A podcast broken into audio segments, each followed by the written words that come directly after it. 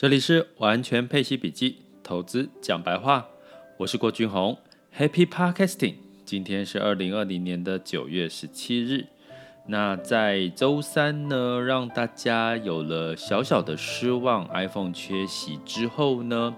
在周四的这个联准会美联储发布了这个利率维持在零到零点二五 percent 的这样子的一个低利率情况下，一直到二零二三年年初。其实它这个时间点有稍微的一个延期了啦，哈。那其实我们就可以很明确的定调，接下来的整个全球经济复苏，尤其是美国的复苏，是在一个复苏阶段当中，但是复苏的步调趋缓，好变缓和了，也就没有我们预期的可能复苏的情况那么快。那当然，这个事情呢，我觉得对很多实体经济应该会受到一些影响跟打击，但是也驱使更多人去愿意去投资在风险性的资产，吼，尤其股市。那在这个昨天，因为台积电的一个除夕的一个行情呢，吼。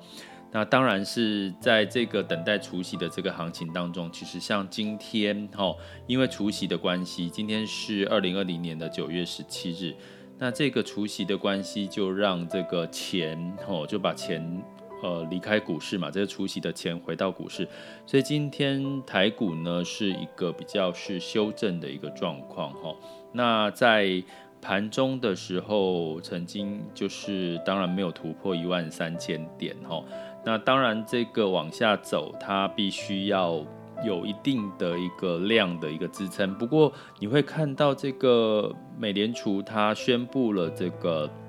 所谓的利率维持之后，其实科技股是下跌的哈，纳斯达克指数是下跌的。那所以呢，你可以从这边来看到，其实你会看到我讲的是从周三这个苹果整个概念呢，基本上没有 iPhone。哦，然后美联储的这个大家期待的哈，这个利率有没有什么更好的政策支持的利多，也都结束了，所以基本上好像没有什么太多利多的一个讯息哈。所以你看到像台股的部分，虽然在昨天其实外资是呃买了很多的台股哈，流入台股，可是相对来讲外资也反手买了这个指数的反一哈，就是也买空的这样子的一个步调哈。所以基本上，其实你可以看到的是，其实整个市场里面目前应该是一个多空交战的时候。可是，一般的个人投资人可能都是还是看多。那当然看多呢，因为大家可以理解一件事，你投不管是投资股票跟基金，你一定就是买多嘛，一定看好未来的市场，因为只有涨了你才会赚钱。所以我要跟各位提的是。你其实怎么去成为一个火眼金睛的市场观察人？因为你永远要知道股市是领先的指标，所以它反映的是未来的六个月左右的一个事情。所以你看到现在，如果说以这个市场的状况，已经没有了这个什么新的利多的一个刺激，那接下来市场当然就要等待下一次的利利多的状况。所以最近的这个修正。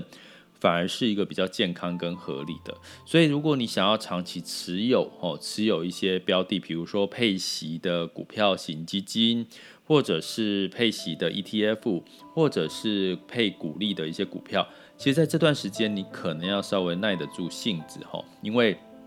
有可能现在要等待下一波利多的刺激，反而。几率比较少，可是比较多的利空刺激是，比如说中美贸易的冲突，比如说油价的下跌，比如说这个美国的这个总统选举的变数。那所以这些因素其实都一直在干扰，哈，一直在干扰干扰我们的这个接下来到十一月的市场。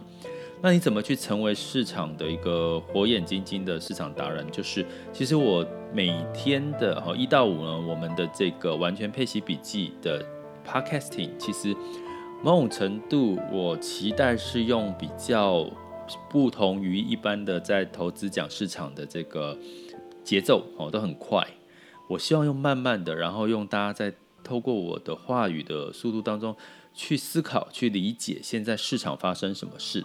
好啦，那现在股市是所谓的这个领先指标，那市场的情绪跟氛围呢是属于落后指标，因为现在的情绪氛围是当下，你很明显的看到现在的成交量其实某种程度是减少的哈，在全球的市场是资金是流出股市流入债市的哈。那所以呢，你会看到这个变化里面，你当然你的心态也要跟着调整，因为情绪已经开始不是那么高涨的情况。如果你还维持一个股市热络的高涨情绪，你可能就会是最后一根这个被割的韭菜。所以你，我在这个我们的 podcast 里面，我都有提供了一个我们最近相关新闻的连结。那比如说，我接下来讲到第四季的重点。第一个，欧元上涨，所以带动的欧欧股的部分，可能像昨天欧股反而是上涨的，美股是下跌居多，哈，这就两样情了。第二个呢，我要讲的就是债券，哈，现在高收益债因为违约率比较低，然后再加上这个利差，哈，利差了有空间。所以高收益债跟新兴市场债，哦，相对来讲反而是有开始有被关注。那当然资金开始流入，哈，因为我在我的这个每周学习主题网校里面也有这样的一个主题，跟各位比较深入的去分析。所以你只要了解了资金流向，基本面是好的，可是呢，市场股市涨多了，那就要找一个地方走。所以目前的几个可以关注的股市，就是我刚刚讲的，除了美国、欧洲。还有哪里？还有这个中国的 A 股，还有包含台股的部分。那在债券的部分，除了投资等级债之外，大家可以开开开始慢慢的转移焦点到这个高收益债跟新市场债。那当然，这是在基调是在一个景气缓慢复苏的一个情况下。那当然，油价呢最近有稍微在回升，那的这些都是相对来讲是比较好的一个状态哈。所以永远记得，投资你要怎么成为市场的火眼金睛的观察达人，你一定要了解，很股市场是领先指标，情绪是现在指标，当下发生的这个情绪，你永远要理解，你要跳脱现在的情绪去看到未来的状况。如果你对未来的一些个股或者是产业或者是一些呃，基金标的呢，ETF，你是看好的话，那你就可以调整自己的心态，把它时间拉长看。那这样子的话，某种程度你反而可以稳稳健健的，不管是从股票的资本利得，或者是在这个不同的资产的这个配息，都会让你在接下来到年底哈，甚至到明年的上半年，都会还是会有不错的一些收益哦。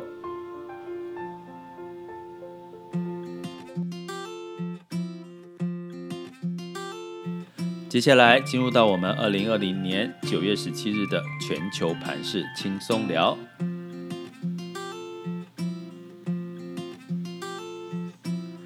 那二零二零年的九月十七日呢，在美股在周三的时候呢，其实 S M P 五百是收跌的，纳斯达克也下跌了一点二五 percent 哦。那关键是美联储它发布了一个鸽派的声明，当然是维持利率接近于零哈。那这个定调这个利率水准要维持到二零二三年吼，其实代表这个经济的复苏还是有一个距离的哈。所以呢，外界的解读你可以看到是以这样的一个状况，大家可能知道经济还在这个低迷的状况。所以其实有些产业可能会越来越撑不住哦。你去想象一下，如果以个人来讲，个人的财务你可能撑半年，失业的话撑半年还可以，撑一年也许还撑到最后要开始要跟人家借钱了。可是再撑两年呢，可能你很多的就撑不住倒闭。所以接下来方观察一些失业率的情况，以及这个就业的情况，以及企业的财报获利的情况，其实就会是在第四季非常重要的关键。那在欧股的部分，两样情哈，因为 Zara 呢，它的母公司发布了强劲的这个业绩财报，反而呢让整个欧股大部分是上涨的一个情况。这个 Zara 代表的是什么？零售消费。所以我也在前两集有跟各位提过，消费除了科技之外，消费会是第四季的一个很重要的一个参考关键。那雅股的部分呢，普遍呢在上呃周三的时候是上涨，台股上涨一个点。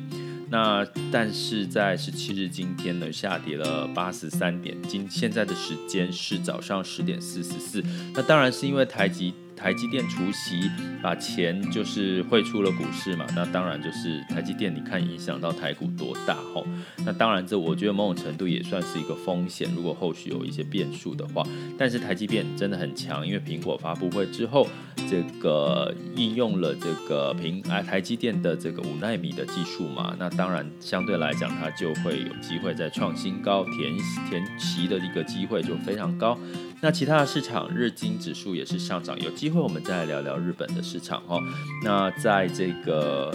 的 A 股的部分呢，昨天是上下跌的几率高，然后今天大部分开盘的时候 A 股也是下跌的。那当然这个干扰因素呢，在内部，因为 A 股的部分是这个散户占了一半以上，所以这个情绪的扰动可能会影响到这个 A 股会比较大。那 A 股的走势比较会是早上。跌了，下午再收收敛回来，甚至上涨的一个格局。哦，这几天都是这样。那在能源的部分，油价终于升了四个点，然后布兰特原油上涨四点二 percent，收了每桶四十二点二二。因为这个飓风萨利的关系，造成很多供给停产。那在黄金的部分来到一九七零，吼，那我还是在两千上下转动嘛，因为货币政策并没有不同，吼，所以基本上。黄金维持在一九七零，然后美元指数呢，基本上是九十三点一，维持在这个相对的一个低点的水准。那当然，失业率，美国失业率稍微下调喽，然后经济成长率也稍微就是升高了一点，萎缩从六点五到六点三三点七，所以代表经济是越来越好的状况。所以目前的整个市场，为什么高收益的违约率会下降，这也是可以参考的因素。那当然，人民币兑换美元是来到了六点七五哈，美元兑换人民币，所以相关的这些数据都代表我们的整体经济数据是在复苏，疫情仍在干扰中，我们和疫情共存。这里是完全配齐笔记，投资讲白话，欢迎订阅并关注我，陪你一起理财。